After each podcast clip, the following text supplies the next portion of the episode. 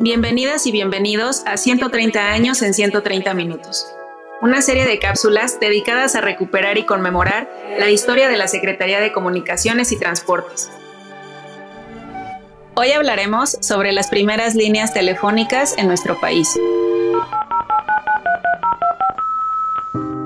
A finales del siglo XIX llegó a México la gran innovación de las telecomunicaciones, el teléfono.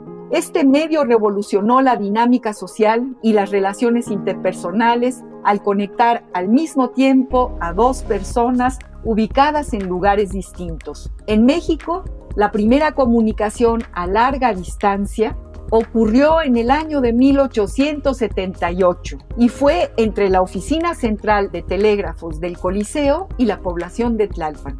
Los asistentes atestiguaron que se oían perfectamente las palabras de quienes hablaban mediante un auricular.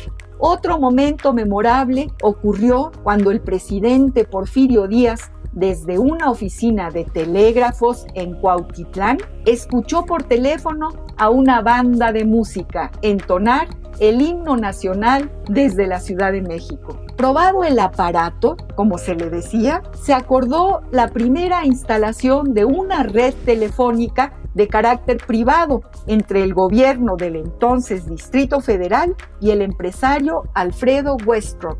Su objetivo consistió en comunicar a las comisarías de policía al inspector general y a la Secretaría de Gobernación. Poco después fue puesta en operación la primera línea telefónica entre el castillo de Chapultepec y el Palacio Nacional. Estos logros fueron coronados con la aprobación para instalar una red de servicio público en la capital en el año de 1881. Diez años después, con el nacimiento de la Secretaría de Comunicaciones y Obras Públicas, las telecomunicaciones se instalarían en la vida cotidiana de los mexicanos.